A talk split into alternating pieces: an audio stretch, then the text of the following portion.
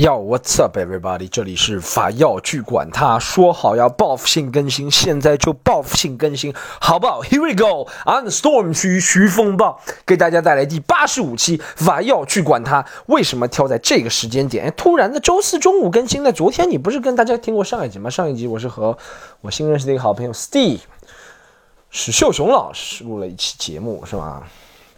然后大家可以听一下，这一期是我一个人的 ramble，一个人的狂欢，一个人的狂欢就是所有人的寂寞，正像陈绮贞所说，对不对？嗯，好，我这期要讲点什么呢？这期要讲几个很有趣的问题。第一个问题，直切主题好不好？大家可以关注这个法药去管它，推荐给朋友。如果想加群的话，可以加我们工作人员的微信号，c o m e d y u n 二。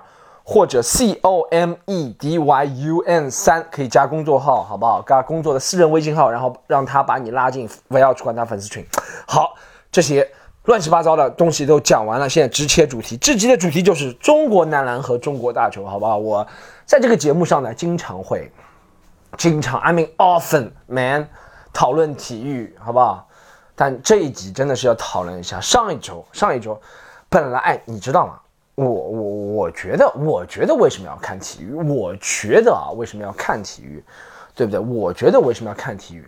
我不管你们觉不觉得，但我 但我觉得，怎么突然就把 明教的语录给拿出来了？我不管你们觉不觉得，但我觉得为什么要看体育？我觉得要看体育的主要原因是，就生活太残酷了，你知道，生活充满了失望、艰辛、辛酸、狗血。所以我们就希望体育能够，你知道吗？体育能够把这个抽离出来，你懂吗？你懂吗？然后能够让我们开心一下或者怎么样。所以我看咱们就讲中国男篮世界杯这件事情，我淘汰了，被淘汰了。其实我觉得没什么，我看的时候还是挺惊心动魄，然后很揪心。然后三场我都看了，除了第三场我可能只看了下半场，没时间。前两场我都看全场，第三场我看下半场。我就觉得，其实体育的作用是，首先体育的作用是让人更加快乐，这是肯定。不管是你从事体育的人，还是看体育的人，肯定是更加快乐，对不对？不要跟我说竞技体育就是要获胜，怎么样？获胜也是我的快乐，对不对？是吧？那我从几个角度来讲中国男篮，我先不讲他们为什么这次打得这么差，我先讲你有没有资格？真的，你有，你真的没有资格在网上骂他们，好不好？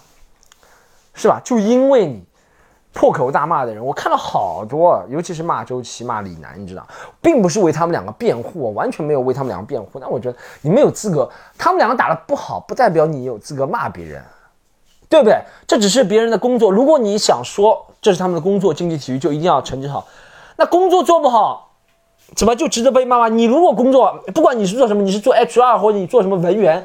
你打一张纸格式没有打对，打印机出来，然后老板指着你的鼻子乱骂，然后老板找人到网上去骂你，老板做抖音短视频去骂你，老板做什么？你说有道理吗？没有。如果是工作的话，为什么要那么苛责呢？工作总会犯错，对不对？如果从工作的角度，你就不能骂他，是吧？你不能，老板不能说啊，什么？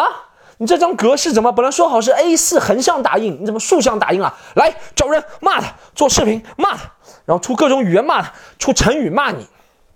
啊，有些成语还蛮好笑的，我是确实是笑了，但做多了就是无聊了，你知道啊？什么什么什么难上加难，什么什么奇什么什么难，奇难什么东西啊？反正就是把李楠和周琦两个名字合在一起，再把姚明的 难处，我觉得还蛮好笑。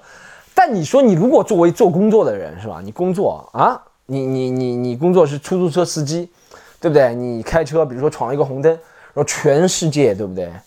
啊，你总要一个容忍度的嘛，对不对？已经有惩罚了，他不可能说找全世界的人来骂你啊。他说这个司机竟然闯红灯啊，我们要一起羞辱他，把他投放上投放在大屏幕上，一起羞辱他，一起别不会，这只是你的工作，工作我们就要容忍别人犯错。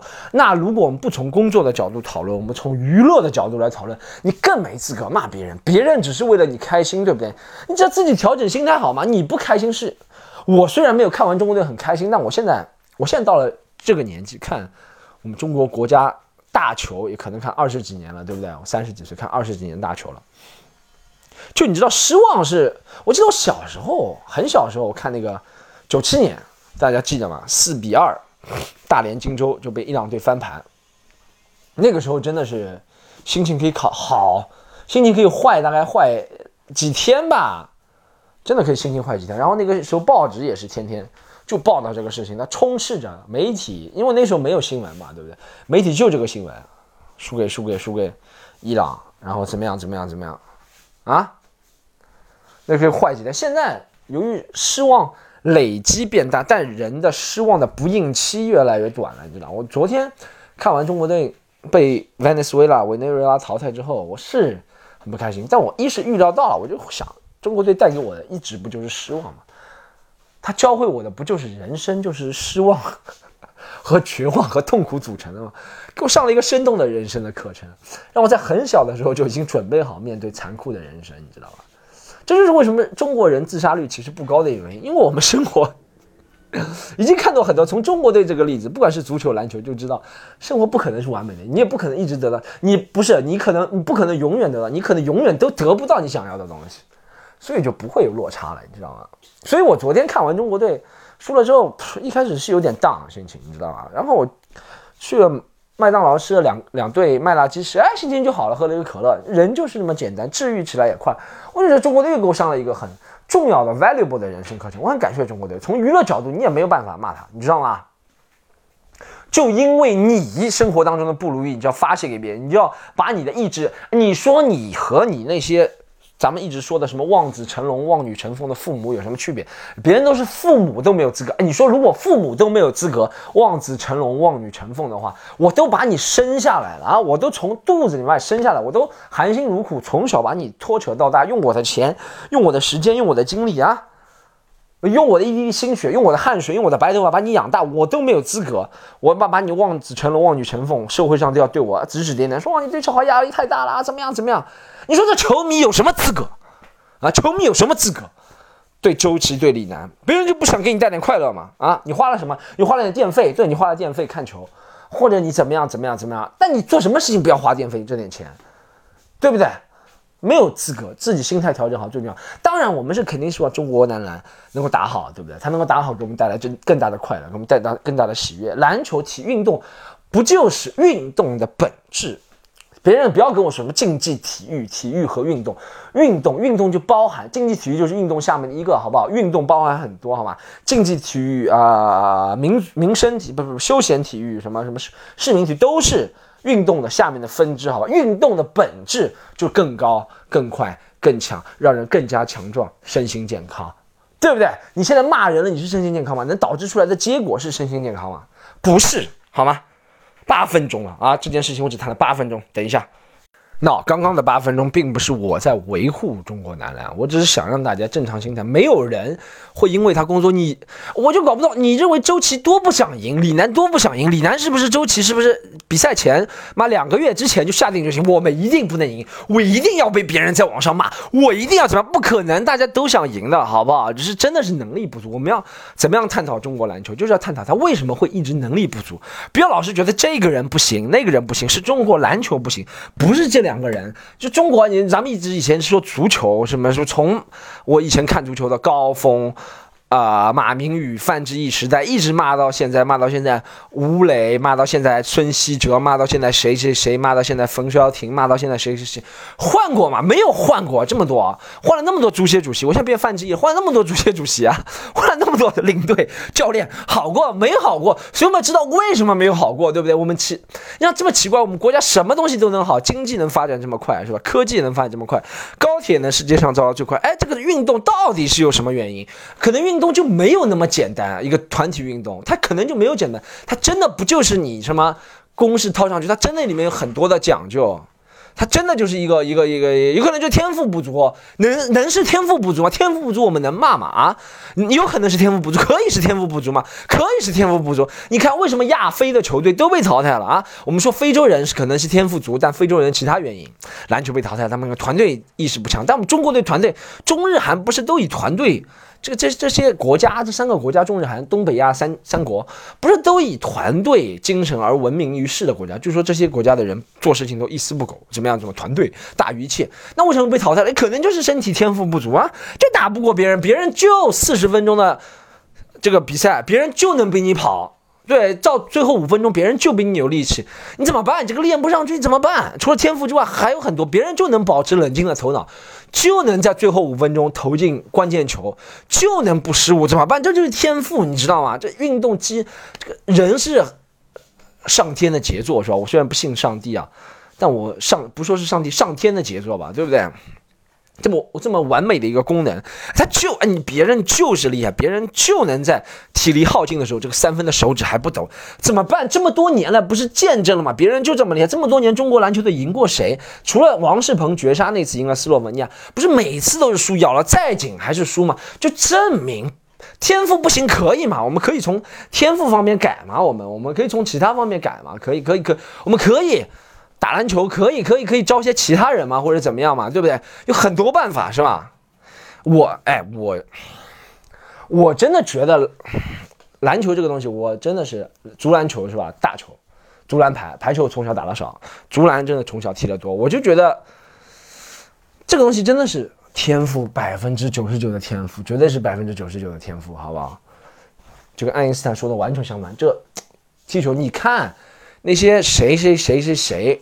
就说你说他私生活，你看外国球员也去酒吧，对不对？也怎么样怎么样？巴克利，我们讲巴克利好吧，打篮球。巴克利说他以前每场比赛之前都要吃一个肯德基外卖全家桶或者麦当劳外卖全家桶，别人照样不是 NBA MVP 嘛？虽然没拿过总冠军，不是照样是名人堂成员吗？这不就是天赋吗？可能就没有这方面的天赋，对不对？那我们不要就打天赋篮球，我们打其他的好不好啊？我就搞不懂，怎么老是找原因找，就在一两个人。周琦已经是很有天赋的一个中国人，你看他身材，手这么长，是吧？但他还是打不好，说明我们可不可以，哎，可不可以制定？你知道还有一个问题就是，一直在说要找懂篮球的人去搞篮球，对不对？有可能还不是，有可能，有可能现在姚明、李楠都懂篮球了，你说还是搞不好篮球？姚明都是这样辉煌成绩的运动员了，都是都是。中国体育，世界体育史上都是留下史册的运动员啊，都搞篮球搞不好，那证明什么？证明 有时候你要服是吧？真的是不服不行啊，对不对？四年四年，就像说的，他说中国队还年轻。我杨毅也说了，我也觉得年不年轻，真不年轻了。中国队易建联说是八七年，咱们都知道易建联多少年了，对不对？易建八七年都还在打，是吧？你说那大侄子还是九二年，这二十七八岁，都真的是，现在才是这一届这一代球员顶是巅峰的年龄了，都打不好啊？怎么打？明年东京奥运会可能还能撑撑，如果进得进去的话。再过几年的男篮世界杯怎么打？没有后继，哎，你知道问题？我真的是，真的是为中国体育担心啊！我觉得这是一个整整体我们国家的一个走向。就像我小时候的时候，父母还会鼓励孩子去打球，还会怎么样？以前我还参加足球队训练，篮球队虽然没有一直选上，但自己很渴望，父母也去鼓励我，对不对？虽然他们知道这东西不可能成为职业的，但他们还知道孩子有个兴趣爱好啊，什么什么其实挺好的，你知道吗？但现在我现在篮球、足球人口约了，现在运动，你知道？因为我们这个国家现在年轻人都想干什么？就像我在抖音上那个视频一样，年轻人现在年轻人现在想做的事情，我长得高，我就长得帅，我要成为模特，拍两个抖音视频我就红了。打什么篮球？做什么运动啊？这么辛苦啊？你知道打篮球、踢足球的人多辛苦吗？啊？就像你说，就像周琦、易建联，就像你们这些看不起的运动员，什么？什么什么什么王仕鹏，就像我们一直被人骂的那些运动员，朱芳雨、李楠，别人也是从小这样训练上来的，对不对？从小一天就跟工作一样练八小时，你在工作场合坐八小时，在电脑前睡八小时，你都觉得累，你不要说运动八小时，别人这是别人工作。现在越来，我现在真的很少很少听到身边，现在小孩培养什么兴趣爱好，就编程，是吧？我每次打开，某某某某某某。音频软把打开我们喜马拉，打开喜马拉或者什么样什么音频软件就会听到。你想学编程嘛？编程改变世界啊！来写什么什么什么什么什么编程，对不对？没有人，而且现在我现在在网上探讨看那些篮球，也都是我们这些老帮瓜，三十岁左右的人，或者三十岁上下几岁的人，那个时候才是篮球的巅峰时代，你知道运动它能够不管是篮球、足球，在中国我们以前还会提倡，真的会提倡运动，现在。真的是这个时代，要么就他说你要赚钱啊，他要么就是你成为网红，你长得高就成为网红，你长得高是吧？不要去打篮球，你长得高，你到抖音上去做那种视频，你长得高嘛，然后让白旁边一个矮子在你旁边，然后突然你做一个很搞笑的视频，把他拎起来，或把他当做保温杯，然后这个视频就火了，哈哈！你再吧，对，你说如果做这个事情都能火，都比特别是打打篮球辛苦几百倍了，又能赚钱啊，轻松几百倍又能赚钱，谁还会去运动？有天赋的人。对不对？肌肉男或者你身体素质很好，跑得很快，你不会，你跑得很快，你不会觉得我去踢足球、打篮球或者怎么样？我跑得很快，我在抖音上跑一下试试看嘛？啊啊，怎么样？怎么样？对不对？我不是怪这个种软件啊，就是我们整体的心态都变成这样，都希望来快钱，你知道吧？就哎哎，我这样干嘛要奋斗、含辛茹苦是吧？卧薪尝胆十年？你说这些篮球运动员，他们是打出来的人进了国家队啊？要练这么久，你知道多少人没打出来吗？那一单，渐渐会让人丧失信心。哦，真的，这是我觉得这是一个窥一斑而见全貌的一个整体性问题。中国尤其是男子打球不突破，是吧？女子我不知道为什么，可能我不知道为什么女子成绩，女子成绩肯定不如以前啊，不如像篮球、足球都不如以前，排球还不错，篮球、足球都不如以前，但还是没有退步太明显，你知道？足球就是啊，不堪入目，你知道吗？这个东西，我不知道为什么，是不是现在？一是你知道这个东西都和一个总体的基数有关，就是总体基数少了，你你可能性就少，比例上来说肯定是打不过别人的，对不对？这是一个常识，对不对？还有，anything else？anything else I want to add on, man？我 没有，我把这十六分钟都贡献给我最喜欢的篮球和足球事业。我真的觉得，我哎哎，大家哎，我我我刚刚在想，就听到主持人，我今天中午。听那个，我是不是语速慢一点？是不是语速慢一点就能够时间长一点？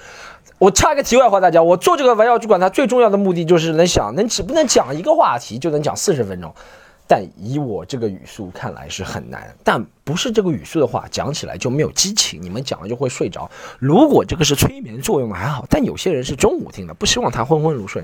其实我就按照我的正常的语速讲。哎，我刚刚在听那个主持人。中午讲的时候就有点惆怅，你知道吗？真的有点惆怅。别人，别人说哦，澳大利亚是除了呃欧美球队之外唯一晋级的其他洲球队。不是澳大利亚是发达国家，欧洲是发达国家，美国是发达国家。那南美洲他为什么打篮球打得那么好？我就搞不懂。有些时候运动真的运动是，我觉得运动是可以和经济、什么军事是并列的一个，在我们。呃，世界社会这个大的框架范畴，宇宙环境下一个一个一个很重要的一个跑道，你知道吗？很重要的一个一个东西就是运动，运动这个东西特别重要，你知道吗？但现在奇怪的是什么？现在奇怪的是，我们为什么搞不好？我们单项运动为什么能搞得好？比如说游泳，游泳也是要综合素质的，是吧？跑步我们现在有苏炳添，但比较少。游泳这个单项，中国人。你说男子也也有些比较厉害的，女子就不要说了，对不对？就是还行，你只要拿得出手，哎。但其实我觉得，说实话，你觉得你看一下，你说我们篮球的水平可能是世界第十几、二十名，是二十名左右；足球的水平稍微低一点。但你看，我们其实综合拥有游泳综合的一个水平，就怎么说综合，就是。其实你看，除了孙杨夺冠之外，其他那些选手和其他世界国家，就是比如匈牙利也有两个世界冠军，美国很多世界冠军，澳大利亚很多世界冠军，比如荷兰很多世界冠军，然后怎么样？其实也差不多这个名次，你知道吗？就说明我们的男在男子，我们尽量说男子这个运动的平均在世界上可能就是身体素质就是这个，就这样，对不对？集体运动可能足球人一多，可能更加差一点，就真真的很难。就我哎，你知道我们有这么多的社科院啊，这些专家学者去研究，怎么出了很多文章，但从来没有解决过。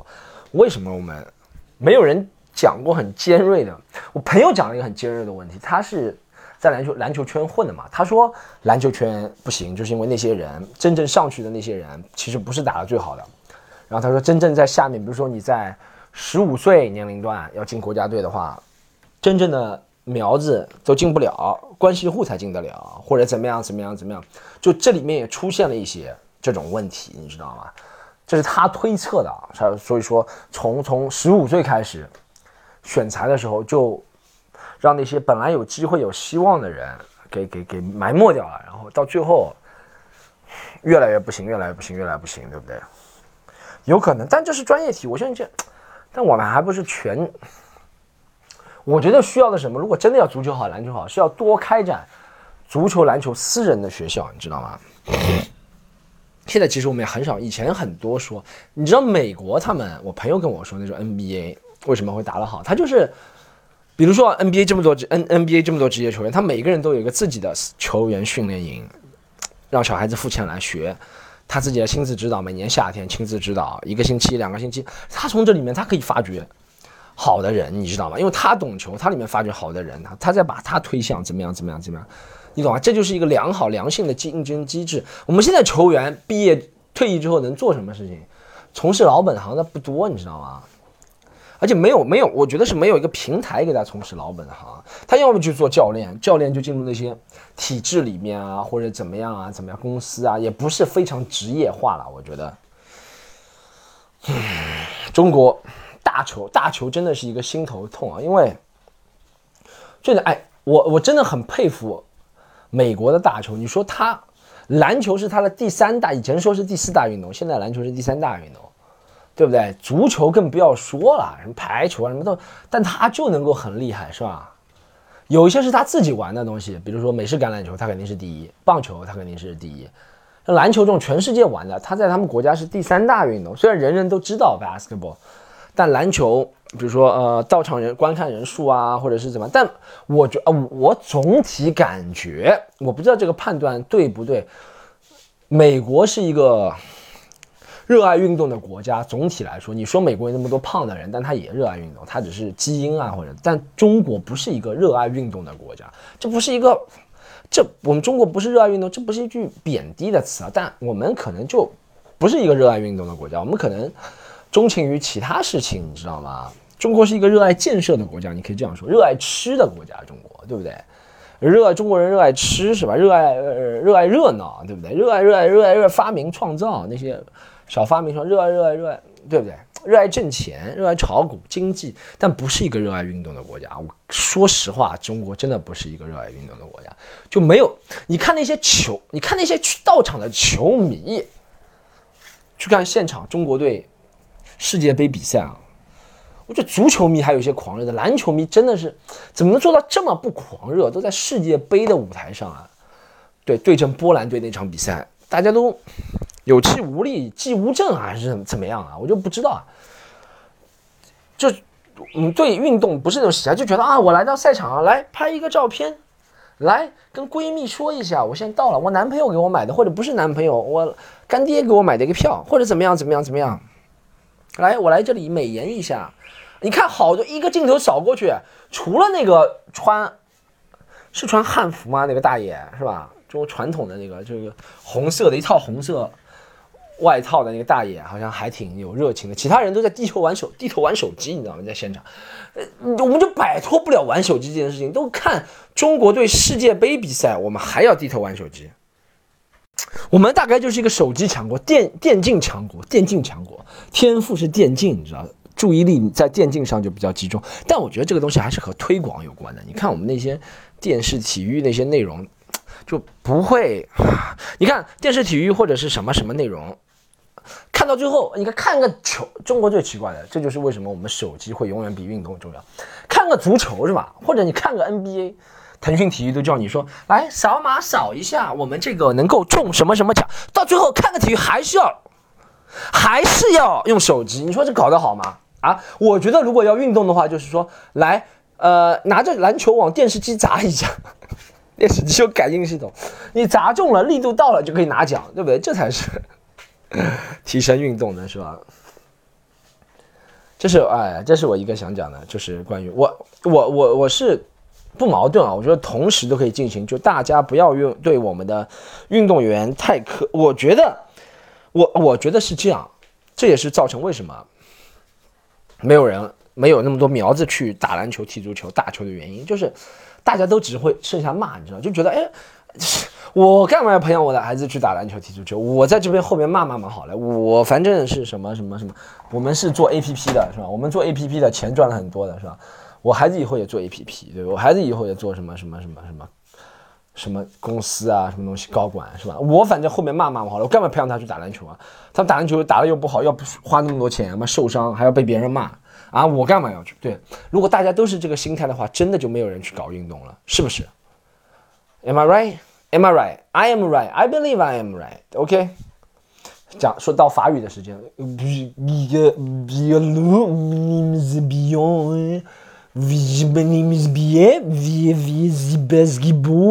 ，Bien, bien, Vies bien, wie wie sie basketball, playing was, wir den wir die wir wenn das passing you got a block it，哎，法国人都知道啊，你上来，you need to have talent, talent Bling basketball is the fantastic amazing，法国人都知道啊，就要有天赋，要有 talent，好不好？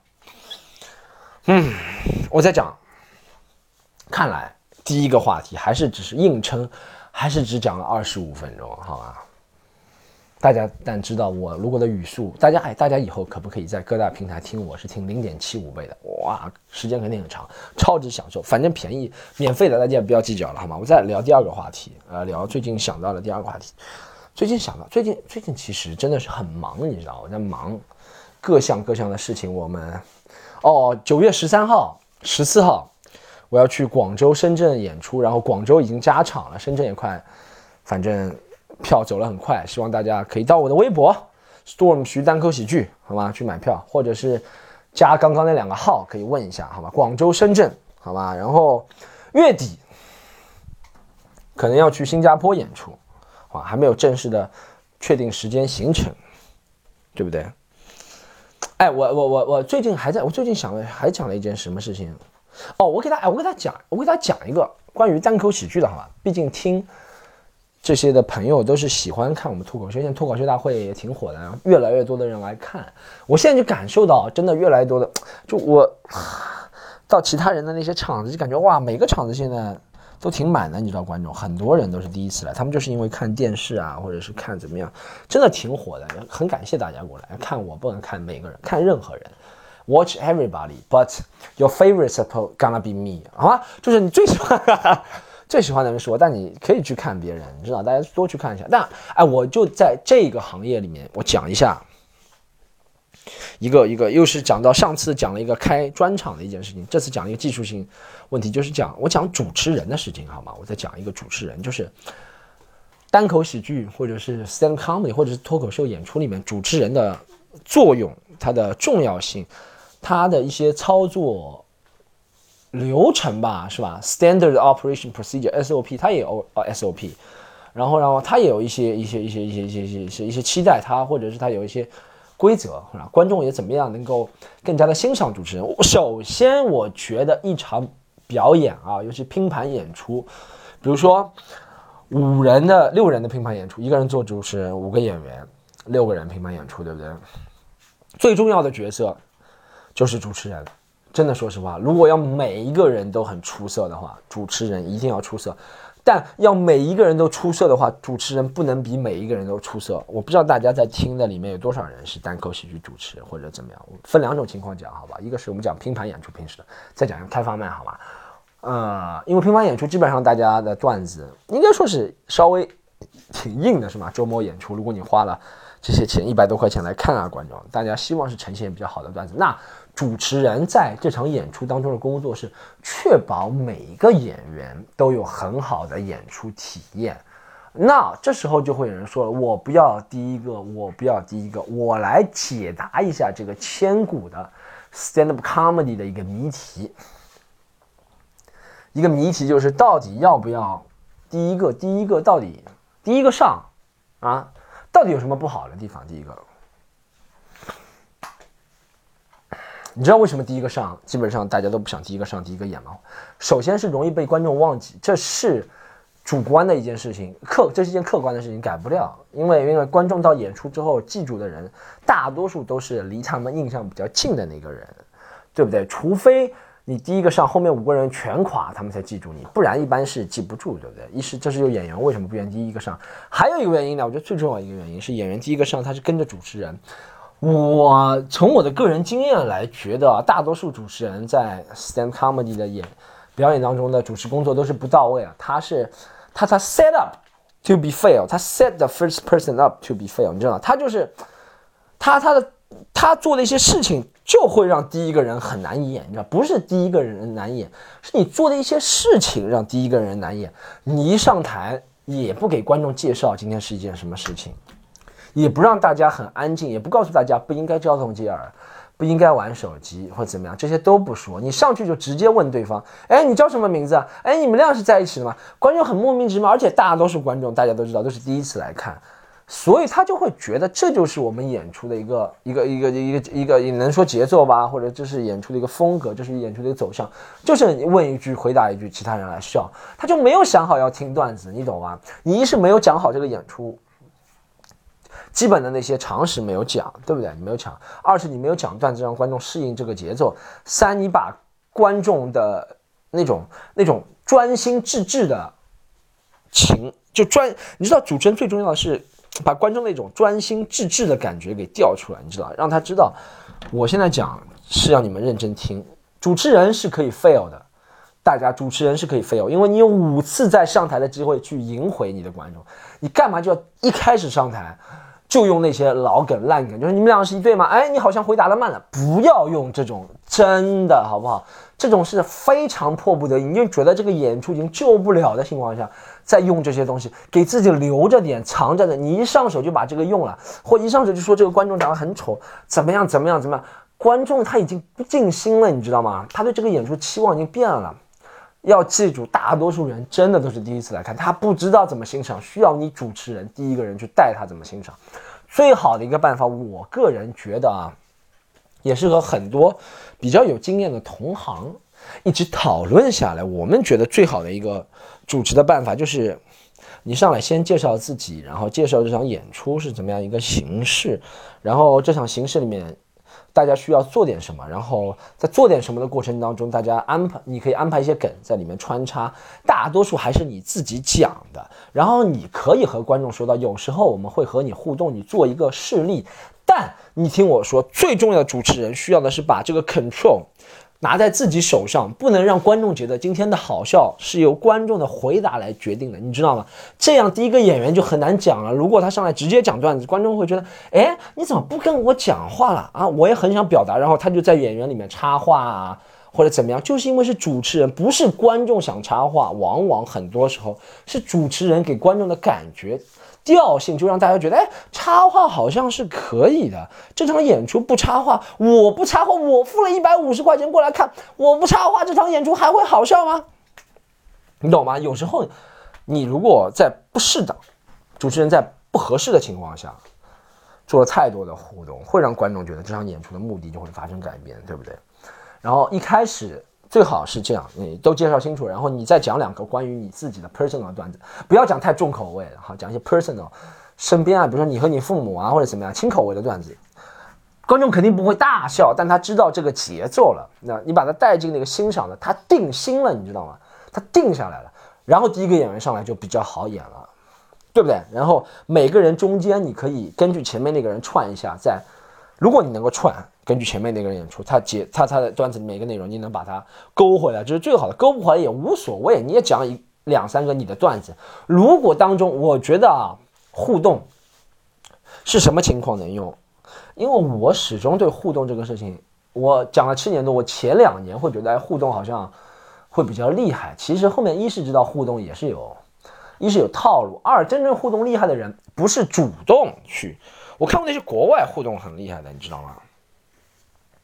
国外那些人真的是他互动非常厉害，但他不是主动去找观众互动，不动是主动是你们俩什么关系？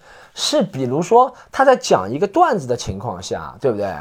下面观众有个反应，比如说他讲个段子，比如说他讲个段子是说棒球比橄榄球好，下面叫观众说 no，这时候他就。你就有权利和他互动，因为是他出了一个反应，你要去控制那个局面。这时候你就说啊，为什么你觉得 no？然后那个观众肯定会，这时候他也不会出现那种不回答的局面，你知道啊？